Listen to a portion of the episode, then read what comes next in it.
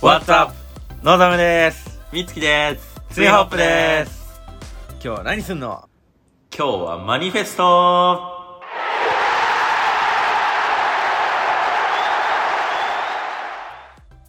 はいい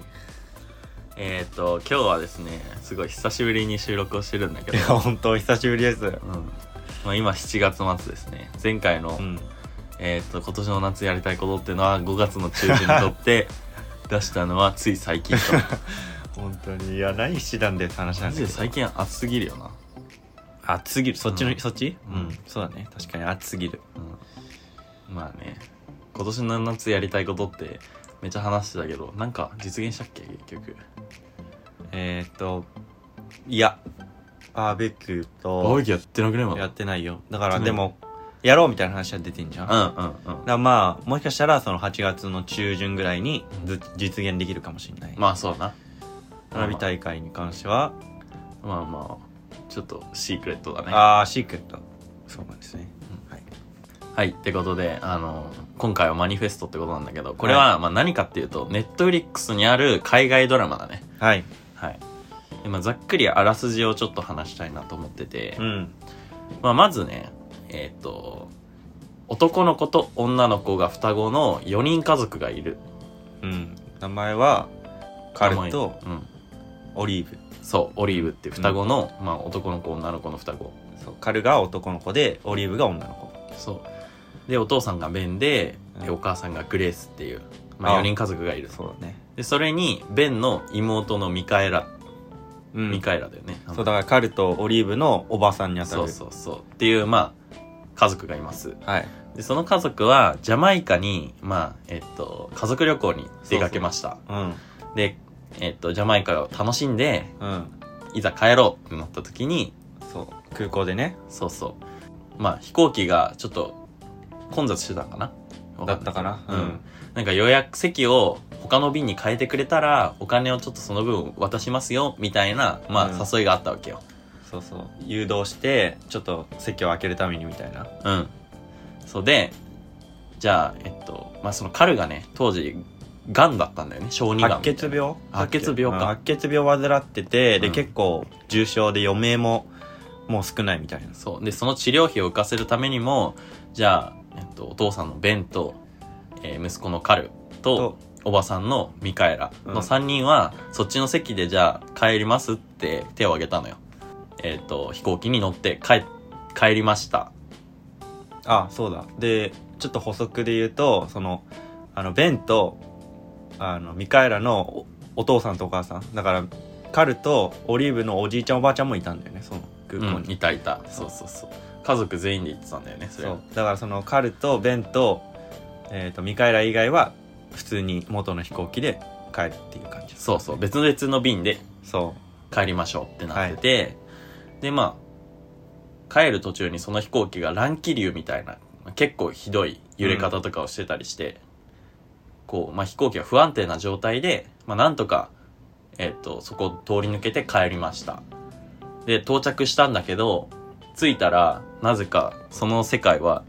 5年後の世界だったっていうう、うんまあ5年後の世界だったっていうよりかはその飛行機飛んでるわずか数時間の間に5年間の月日が流れてたっていうそうそうそもううなんとも不思議なこと がお起こってたんだよねやばいよねだって飛行機緊急着陸っていうかさもともとの目的地じゃない空港に降ろされてあそうそう着いて着いたらさまあ迎えに来た人たちがうんもう泣いてるというかうん慌てふためいててそう何かと思ったらそう今5年後もう経そうったそうまあ失踪したって世間ではその飛行機が失踪したって思われて、まあ、もしかしたら墜落してたんじゃないかみたいなそう風に思われてて5年間が経ってうんまさか帰ってきたみたいな、まあ双子の間もね5歳差が離れてそう待ってた側のお姉ちゃんなんかは、まあ、15歳ぐらいになっ てて彼は10歳だったんだけどずーっとそのまま、うんだからもう普通に姉妹っていうか兄弟かうんみたいな感じになっててうんでまあこ一番のポイントはその帰ってきた乗客の人たち、まあ、828便っていう飛行機だったんだけどそれがうんその828便に乗ってた人たちはなぜか変な能力が、えっと、身についてしまってそうだねそうまあ幻覚が見えたりだとか幻聴が聞こえたりとかうん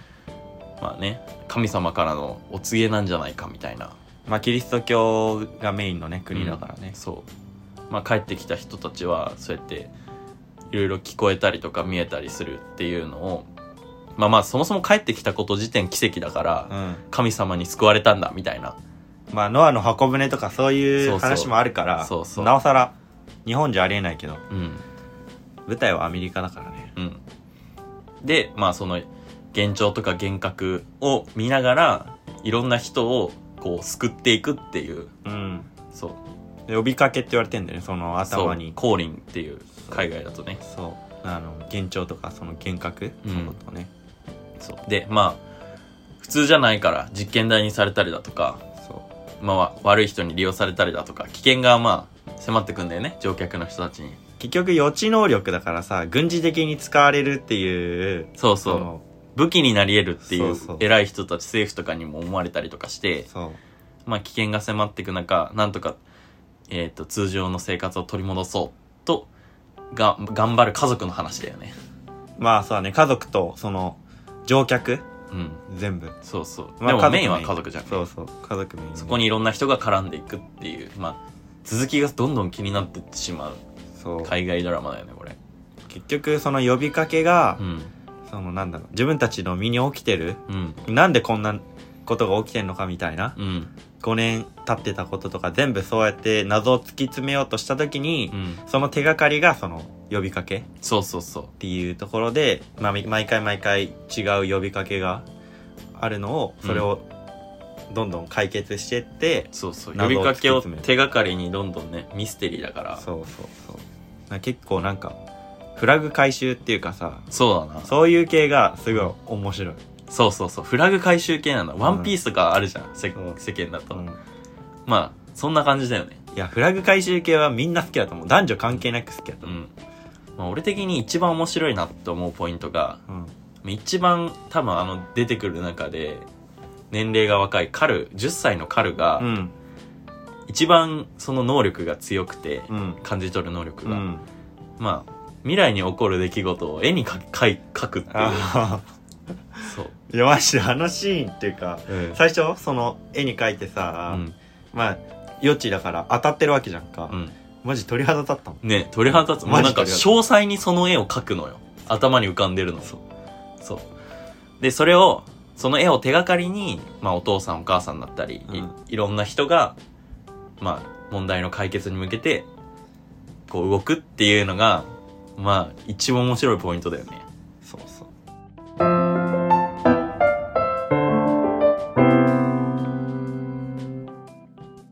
なんだろうねあの戻ってきたさうんカルともともといたオリーブが、うんまあその5年後の世界だと15歳オリーブ15歳カル10歳なわけじゃん、うんうんでもこそこ双子じゃんうん俺らも双子じゃんうんもしまあどっちでもいいよどっちかがじゃあ望むが待ってた側でうん俺がえっ、と5歳マイナスで戻ってきたらうんどうするいどうする結構難しい話だよねやマジむずいようんまあ大人の5歳差ってそそううなんだろうけどうんそうだねうん確かに10歳と15歳ってもう成長期挟んでやってるからそうそう最初さカルとさうんオリーブはさ、オリーブあじゃないカル側がさオリーブを見た瞬間にさちょっとなんか隠れたような仕草したしてたのねうんうんそれがなんか結構リアルっていうかさ、うんだ誰みたいな感じになるわ別けじ人ゃんなんだろうね、うん俺もその年だったらそうなってた気がするあそうだよなまあ俺が5歳マイナスだった側だったとしたらね、うんうんうんでも待ってた側だとしたらどう思うんだろうねうんうん弟か弟って思っちゃうのかなその美月のことまあそうじゃないって思うけどまあ本来であれば、まあ、双子の弟が望むわけじゃんうんだからまあ逆の方の考え方の方がすごいうん現実的だと思うけどうん俺がめっちゃお兄ちゃんみたいな で望むがまあ 15, 15歳10歳みたいな望むが10歳みたいなうん場合もう多分俺普段はさあんまり俺らさ兄弟っていうの意識しないじゃんけど多分お前のこと弟って思って見ちゃうよ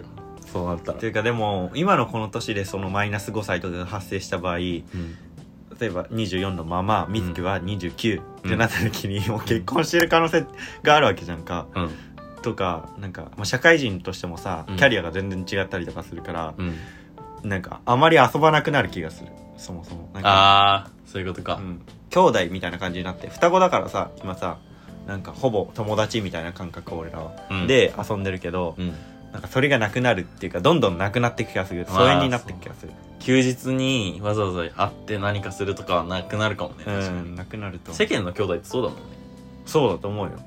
年子レベルとかなら多分土日に一緒になんかしたりとかあるんだろうけど5だからね、うんいや考えづらいね、うん、なかなかない確かに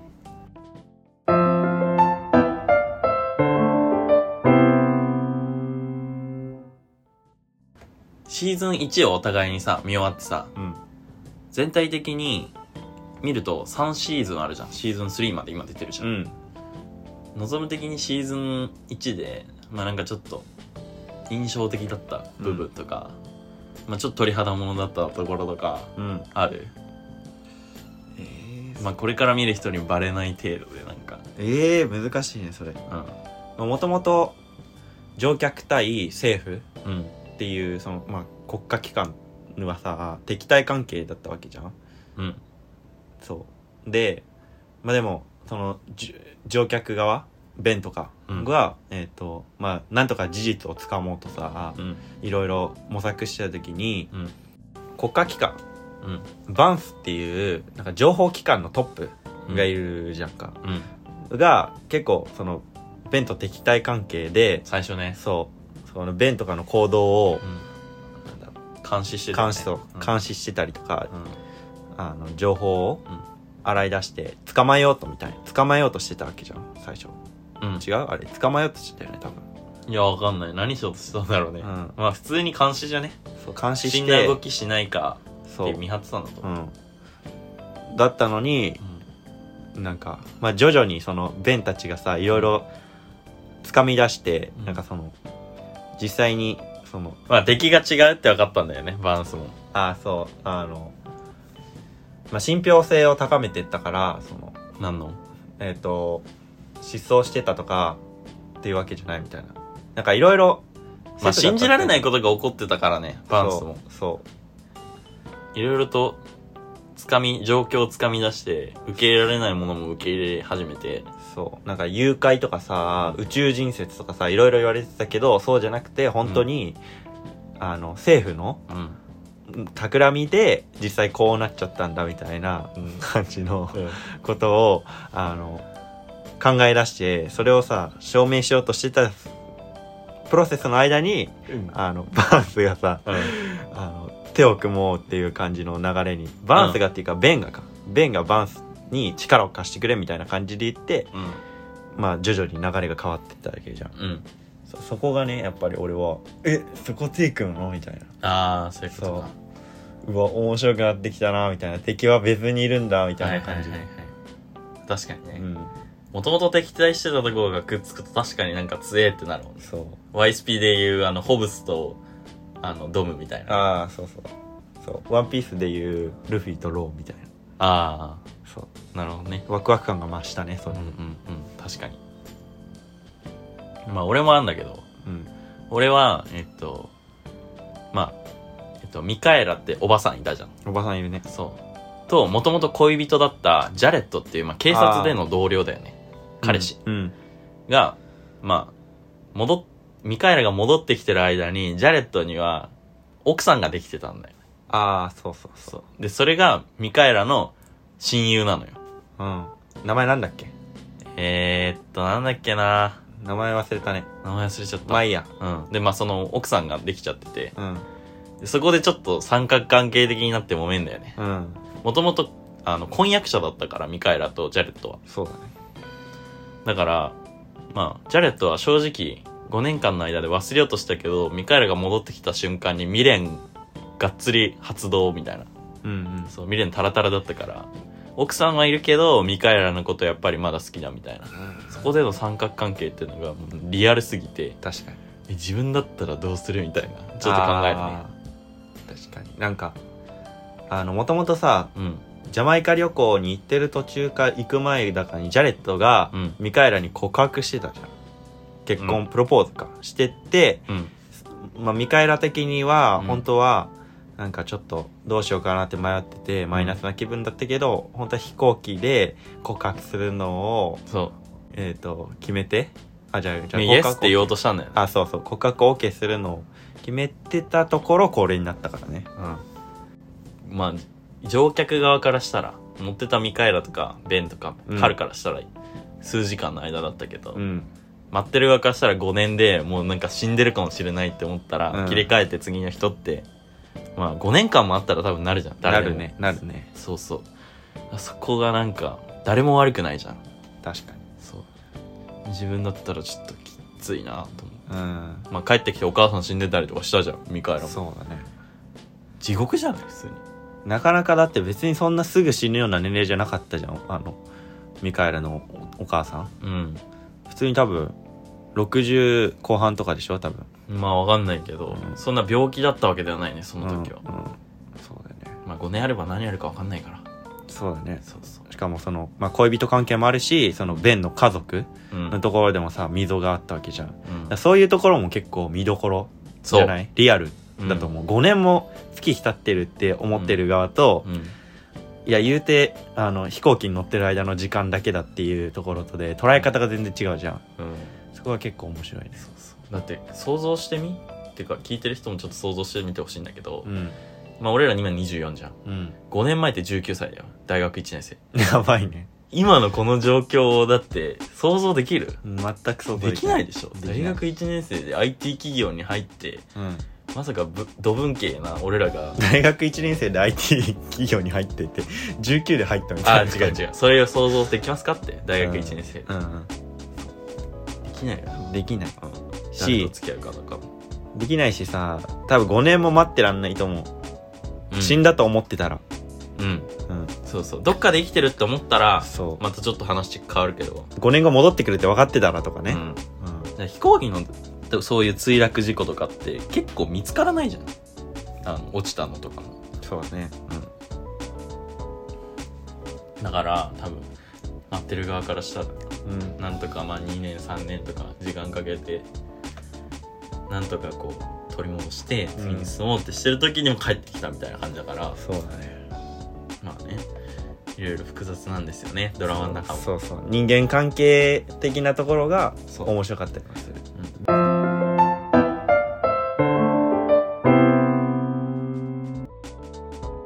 まあこんな感じでうんマニフェストまあ本当はね多分そういう家族の問題とかだけじゃなくて事件のこう追ってく事件の起こるのどんどん追ってくとうん真相がに近づいてく感じとかもうんままあ俺らが話すより絶対じ見てもらった方があそうだね見出したらマジで止まらないと思なんか俺も海外ドラマってさほぼ見たことなくてううんなんか例えば「ゴシップガール」とかちょっと見たけど、うんなんかすぐ飽きちゃうっていうかちょっと長すぎてやめちゃうみたいなうん感じだったけど、今回のそのフレグフラグ回収とかさ謎解き系だから、うんどんどん見ちゃうからそうそう、マジでね一回見てみて見てほしい、うん、恋愛系とかってさ結構苦手だったりするじゃん、うん、人によっちゃうんミステリー系って嫌いな人あんまりいないと思うんだよねそうしかもミステリー系でもなんかグロテスクな殺人シーンとか特にあんま出てこあないないないじゃん血がめっちゃ出るとかあんまないからそうだから見やすいと思うそう不思議が多すぎて、うんちょっとなんかね見入っちゃう、まあとりあえず一回見てみてって感じそうそうう、そううんネットリックス契約してる人はちょっと騙されたと思ってちょっと見てみてくださいはいはいじゃあこの辺で今日も終わっていきますかはいはいじゃあまた次回お会いしましょうということではいじゃあバイバイバイバイ